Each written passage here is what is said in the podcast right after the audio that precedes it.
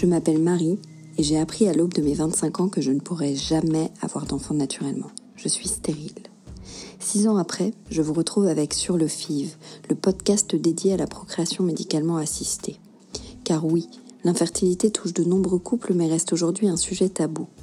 Pour avoir un enfant, nombreux sont celles et ceux à se lancer dans un véritable parcours du combattant. Un protocole long et éprouvant qui remue souvent le couple et son entourage. Alors pour comprendre et lever le voile sur des histoires souvent gardées dans le secret, nous allons à travers les épisodes de Sur le FIV retracer le quotidien de couples en PMA. Mais pas que.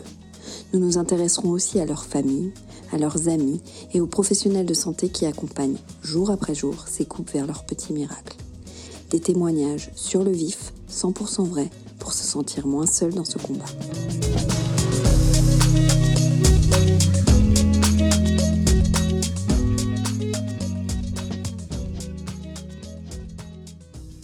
La fille s'était à l'écoute de tout, de son corps, mais aussi des signes que la vie voudra bien mettre sur notre chemin. Et justement, mon chemin a croisé, un peu par hasard, celui d'Amandine, fondatrice de The French Herborist. De par mon métier, j'ai reçu un dossier de presse sur une nouvelle tisane Made in France, avec dans l'objet du mail le mot Baby Boom. Il ne m'en aura pas fallu plus pour me faire cliquer et me plonger dans le dossier de presse. J'y découvre alors des chiffres sur l'infertilité, puis l'histoire d'Amandine sa difficulté à avoir ses enfants, son expérience avec l'environnement médical, et enfin l'idée qu'elle a eue avec sa tisane Baby Boom. À ce moment-là, je suis complètement emballée. Ni une ni deux, je prends mon téléphone et cherche directement Amandine sur les réseaux. Quelques minutes plus tard, le message est envoyé. Quelques jours après, on s'appelle. Je veux en savoir plus. Je veux comprendre son histoire et je le sais, elle a beaucoup de choses à me raconter, mais aussi à vous raconter un parcours atypique qui nous montre que dans la vie, il ne faut pas hésiter à se remettre en question, mais aussi à remettre en question nos choix. Bonne écoute. Bonjour Amandine et merci d'accepter de répondre à mes questions pour Sur le FIV. Peux-tu te présenter rapidement? Bonjour Marie, écoute, merci à toi de m'avoir contacté pour euh, qu'on organise ce, ce, podcast toutes les deux. Je suis vraiment ravie. Donc moi je m'appelle Amandine Thomas et je suis la fondatrice euh, d'une marque de tisane médicinale qui s'appelle The French Herborist. Et je suis maman de petits jumeaux qui s'appellent Charlotte et Vadim, qui ont bientôt, qui auront bientôt deux ans et demi. Très bien. Et justement, euh, de ce que j'ai lu de ton parcours, euh, Charlotte et Vadim ont été très désirés. Peux-tu nous parler un peu de ton parcours, si je ne me trompe pas, qui est passé donc effectivement par la PMA Comment l'as-tu vécu Comment ça s'est enclenché Bref, que tu nous fasses un peu le résumé de ton parcours. Entre, euh, entre le moment où euh, je me suis réveillée un matin, parce que ça fait quasiment fait comme ça, je me suis réveillée un matin et puis euh, bah, j'ai eu envie de bébé. Alors, ma, ma, ma maman m'avait toujours dit Ah, prends bien ta pilule parce que on ne sait jamais, s'il y a un petit oubli, tu pourrais tomber enceinte. Alors, moi, j'ai toujours eu en tête cette idée que le jour où j'allais arrêter ma pilule, bah, j'allais tomber enceinte. Sauf qu'en fait, c'est pas tout à fait passé comme ça. On a décidé d'avoir un, d'avoir un enfant. Et puis, euh, ça n'arrivait pas. Je ne tombais pas enceinte. Et puis, au bout d'un an, qui finalement, euh, a posteriori, euh, me paraît pas si long que ça, c'est, je crois que c'est la moyenne à peu près d'ailleurs en France, quand il n'y a pas de problème, bah, je suis tombée enceinte. Voilà. Donc, on était super contents. C'est une excellente nouvelle. Sauf que malheureusement, au bout de deux mois et demi, euh, on m'a annoncé que le, le, cœur ne, battait pas et euh, qu'il s'agissait, alors euh, le, le, terme un peu vulgaire pour parler de ça, c'est d'un œuf clair. D'accord. C'est une, une, petite graine qui s'était pas pas développée. Ça a été très dur. Il y a énormément de femmes qui connaissent ça puisque je crois qu'il y a à peu près une grossesse sur trois, euh, malheureusement, euh, qui qui échoue. Hein. Et puis du coup, bah, nous, de façon assez cool, on s'est dit, bah voilà, c'est reparti, on va réessayer. Et puis c'est passé euh, quelques mois et là en fait euh, ça ne fonctionnait pas. Euh, et puis là j'ai dit à mon mari écoute je sens qu'il y a un truc qui va pas. Je sens qu'il y a un truc qui va pas. Le médecin qui me suivait à l'époque me donnait des hormones pour stimuler mon, mon ovulation, etc. J'étais tombée enceinte la première fois sans stimulation. Donc je me disais mais je ne comprends pas pourquoi alors que la première fois je suis tombée enceinte naturellement, pourquoi là on me stimule, etc. Alors que finalement on n'a pas vérifié que la machine fonctionnait bien. et j'étais intimement convaincue au fond de moi qu'il y avait quelque chose qui clochait. Mhm. Et puis, bon, bah, j'ai, au début, j'étais très seule. Enfin, je, je, parlais énormément, évidemment, avec mon mari, ma mère, euh, un petit peu mes copines, mais qui se rendaient pas forcément compte euh, de la souffrance que que j'avais en fait parce que, que ça ne fonctionne pas. Euh, et puis donc j'ai commencé à, à, discuter un petit peu, à m'ouvrir. Et j'ai une, une amie qui, euh, qui avait mis du temps à avoir son deuxième enfant. Ça lui a pris sept ans pour avoir ah oui. son deuxième enfant. Mm -hmm. Et qui m'a dit, écoute Amandine, tu devrais appeler euh, mon médecin. Moi, on, on m'a trouvé un, un problème à l'utérus suite à ma césarienne la première fois. Et puis, euh, ce sont les seuls à avoir trouvé le problème que j'avais. Euh, prends rendez-vous, j'envoie un email pour toi, vas-y. Et en fait, ce qui s'est passé, et, je pense que cette expérience-là, elle est intéressante pour toutes les femmes qui, sont dans cette situation-là, c'est que j'ai mis du temps à changer de schéma médical. C'est-à-dire que j'avais un médecin en qui j'avais confiance, que j'appréciais beaucoup, euh, qui nous suivait avec mon mari euh, depuis, euh, six mois, huit mois. Et, euh, et j'avais du mal à quitter ça parce que j'étais dans un, une sorte de trend où on me donnait des médicaments pour booster mon, ma fertilité, mon ovulation, euh, euh, mes hormones. Euh, je le voyais pour faire des checks avec les échographies, voir le nombre de follicules qu'on avait, etc. Enfin, ouais, t'étais rentrée dans une routine. Mm -mm. Ouais, c'est ça. J'étais vraiment dans une routine.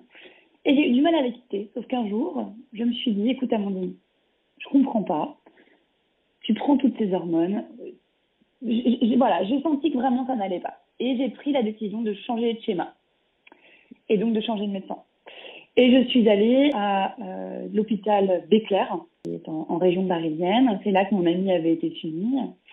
Euh, j'ai rencontré euh, une équipe médicale absolument formidable. Donc, euh, Béclair, c'est vrai que c'est un centre de PMA extrêmement reconnu hein, en France. Béclair a commencé à me suivre en PMA. Parce que jusqu'à présent, ton ancien gynécologue n'avait jamais essayé d'aller plus, plus loin que te donner des hormones. Il n'avait pas demandé des examens complémentaires en ayant connaissance de ton dossier Écoute, j'ai eu des examens, euh, des prises de sang, etc. pour vérifier mes taux hormonaux, tout était normal. Mm -hmm. C'est-à-dire que dans, les, dans le bilan de fertilité qu'on te demande, qui est un peu le, le premier bilan, qui est assez simple en fait, hein, que, que tu dois faire en général quand quand les difficultés arrivent, on n'a rien vu. On m'avait même fait à l'époque une hystérosalpingographie. Pardonnez-moi, je me souviens plus exactement. Oui, non, c'est ça, hystérosalpingographie. Ouais. Euh, Un barbare. Qui, voilà, qui, qui, qui, qui, avait montré que tout se passait très bien, euh, que tout allait très bien pour tout le monde, etc. Et puis en fait, euh, malgré tout, il faut quand même, il faut prendre du recul par rapport à tout ça, il faut se poser des questions. En général, quand même, si ça ne fonctionne pas, c'est qu'il y a quelque chose. Moi, j'avais quelque chose de, mé qui mécaniquement empêchait euh, à la graine de se de s'implanter dans mon utérus, tout simplement. Euh, je suis arrivée à l'hôpital d'Éclair, j'ai intégré un processus de PMA. On m'a refait tous les examens qu'on m'avait déjà fait, évidemment. Mais on m'a prescrit un examen qui paraît évident, en fait, euh, quand on a fait un curtage. Et c'est pour ça que je le dis aujourd'hui, pour que les, les femmes qui m'écoutent si elles ont eu euh, ce problème euh, et qu'aujourd'hui elles ne retombent pas enceintes, qu'elles fassent bien, un examen de leur utérus, c'est-à-dire une hystéroscopie. Dans mon cas, on me l'a fait. On me l'a fait un mois euh, après que je sois arrivée en tant que patiente avec Claire.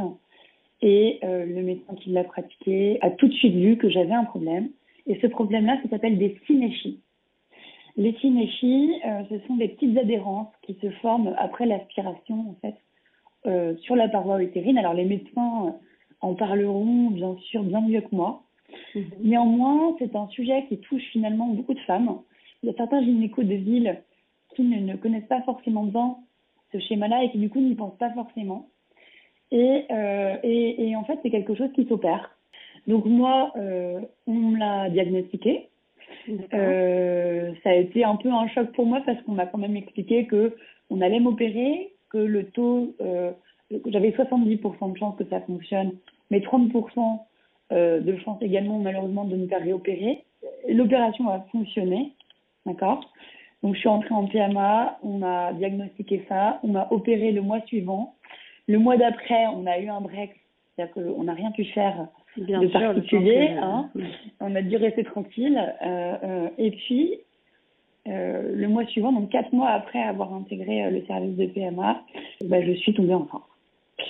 Euh, Donc, alors, pas du tout eu de nouveau de stimulation, etc. Euh, on a, entre guillemets, juste réparé ton utérus, quoi. Exactement. Donc, en fait, là où mon, mon histoire, elle est intéressante aussi, c'est que je, je, ne suis pas, euh, j'ai pas intégré de dispositif de FIV, par exemple, mm-hmm.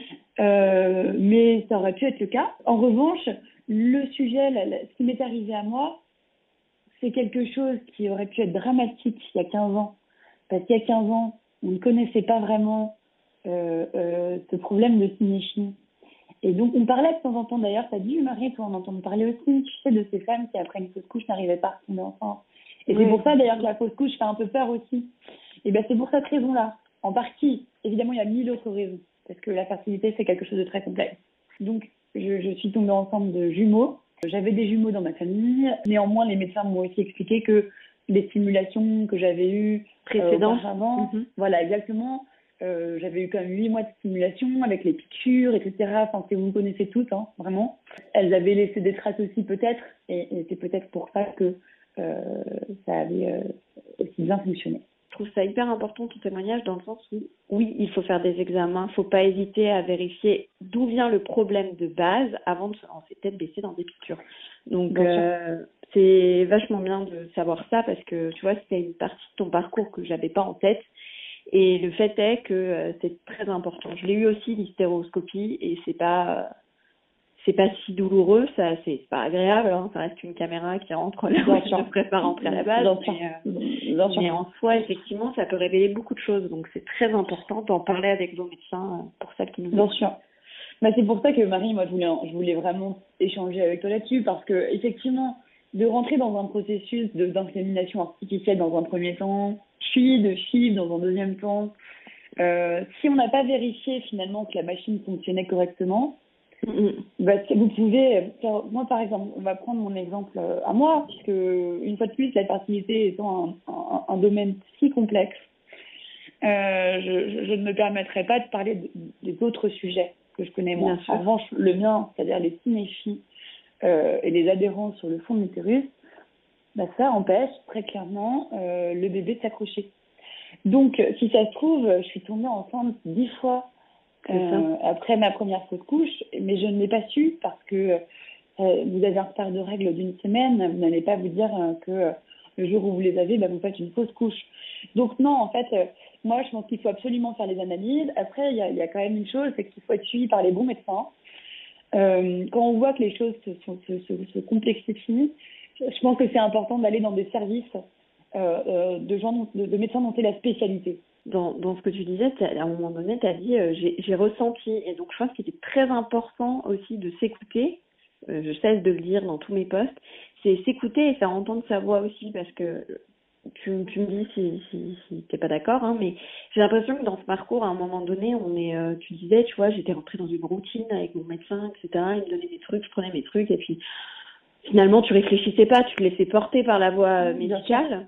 Euh, mm-hmm. Sauf qu'à un moment donné, il faut aussi s'écouter et se dire, mais en fait, j'ai l'impression que je fais ça dans le vent, et mon, mon sentiment profond, c'est, il se passe quelque chose, il faut que j'aille plus loin. Donc, faut mm. s'écouter quand on sent qu'on n'est pas entre les bonnes mains, faut aussi oser dire je change. Et voilà, la seule chose que je dirais, c'est ne pas euh, s'abandonner dans une routine qui finalement peut nous perdre aussi, parce que faut avoir le moral hein, quand, on, quand, on, quand on est dans ce genre de dynamique-là. Euh, et il ne faut pas hésiter, comme, comme pour tout en fait dans la vie, il ne faut pas hésiter à se remettre en question et à remettre en question nos choix. Voilà. Et d'ailleurs, c'est drôle que tu dis ça parce que une de mes, mes questions suivantes était sur le un peu sur ça, sur le fait de remettre euh, ses choix en question, de se remettre en question, etc. Toi, euh, de ce que j'ai lu de ton parcours euh, et écouté aussi, tu étais dans la finance avant ta PMA, tu avais une carrière très prenante, etc.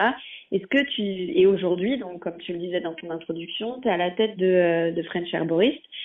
Dirais-tu, ton parcours PMA, il t'a fait faire un virage à 360 Est-ce qu'il est en partie responsable de ce changement total dans ta vie de carrière et oui, ce changement quoi? Est-ce que c'est la PMA qui m'a fait changer euh, de façon de voir les choses, de vie, etc. Euh, en partie, certainement. Euh, après, c'est vrai que ce qui a fait que j'ai eu envie de créer mon entreprise, c'est déjà une envie que j'avais depuis très très longtemps. Tu vois, d'être entrepreneur, c'est quelque chose dont j'avais vraiment envie. J'étais arrivée un petit peu au bout de ce que je faisais en finance, ce qui ne veut pas dire que je n'y retournerai jamais. Mais j'étais arrivée un peu au bout. Euh, et euh, comme je, suis moi passionnée de plantes depuis toujours, euh, j'ai eu envie de me, focaliser sur l'environnement de la phytothérapie. L'arrivée de mes bébés m'a complètement encouragée euh, à, à, faire les choses, même si au début ça a été très dur parce que je me suis retrouvée avec deux petits bébés euh, et une boîte euh, à faire tourner. Donc c'était pas simple.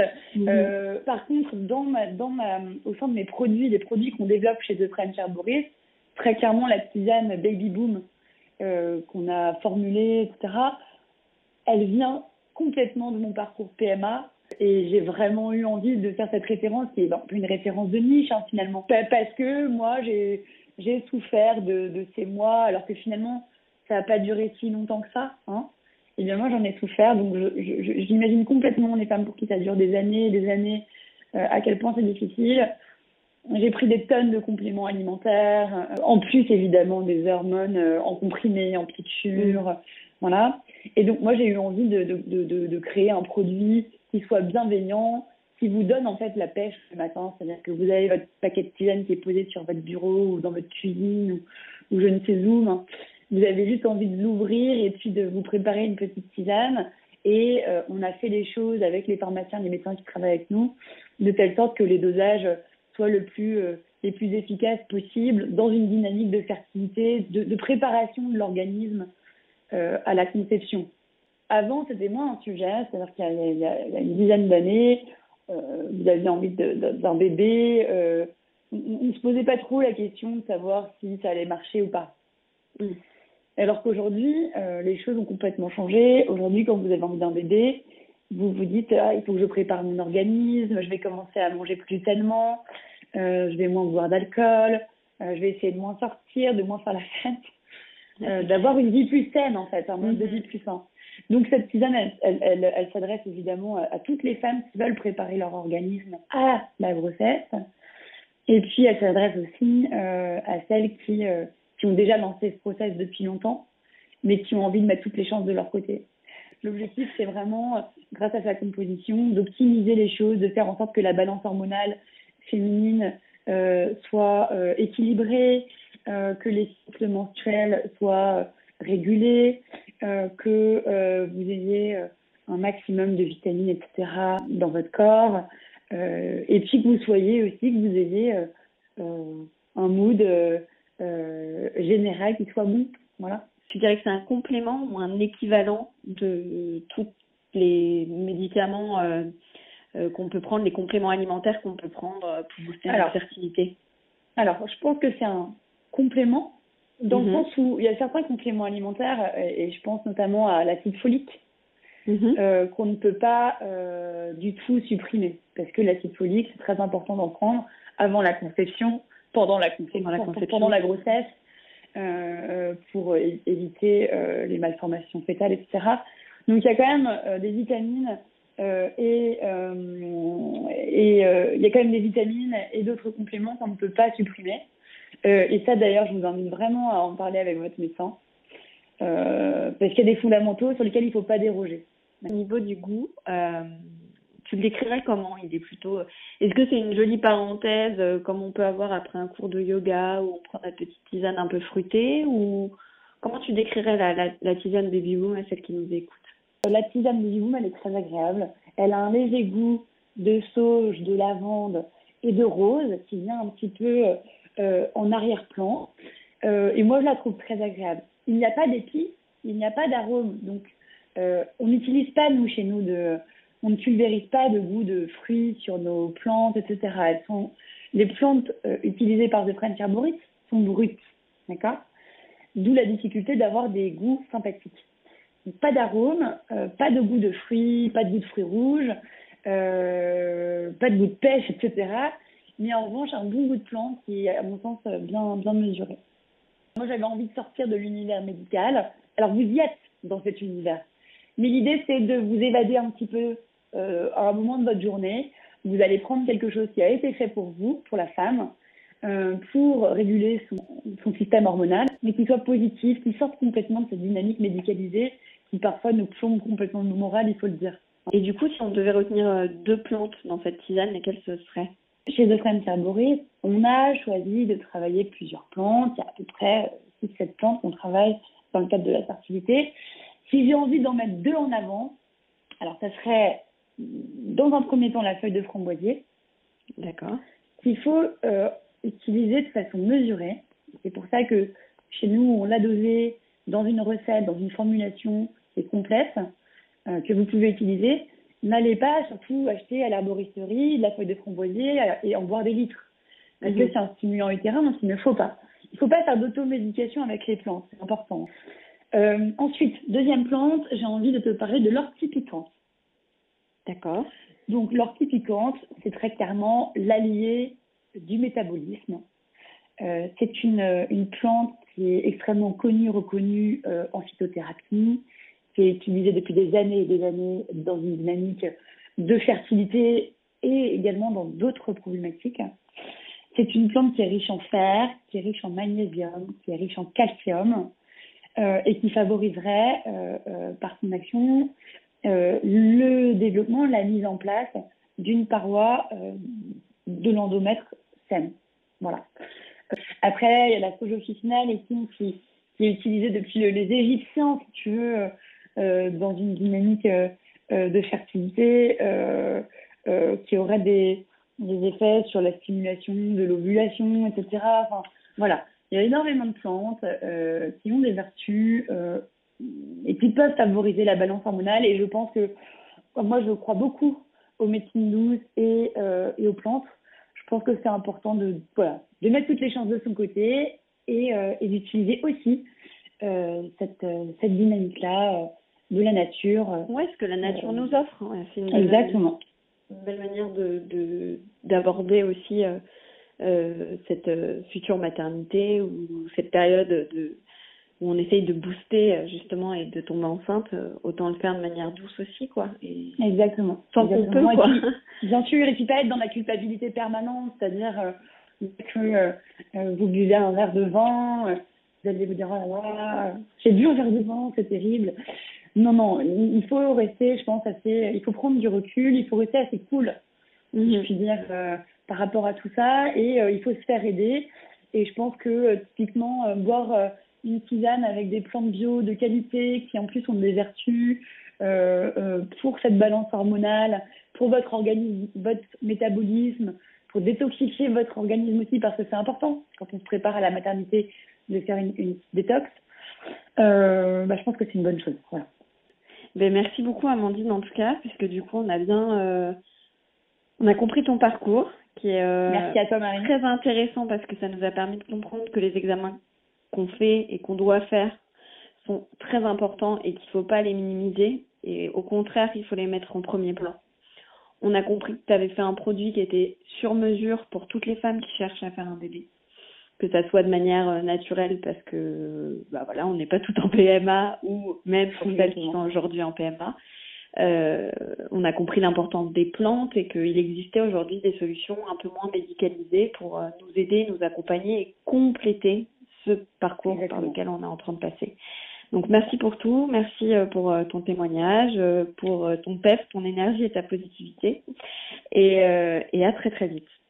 Ah ben, merci beaucoup à toi Marie et bravo pour tout ce que tu fais parce que franchement ton, Instagram, ta communauté, enfin vous êtes euh, vous êtes super et euh, j'aurais aimé tu vois euh, moi pouvoir suivre ce genre de pouvoir t'avoir en fait il y a quatre ans quand quand je me suis lancée donc vraiment bravo.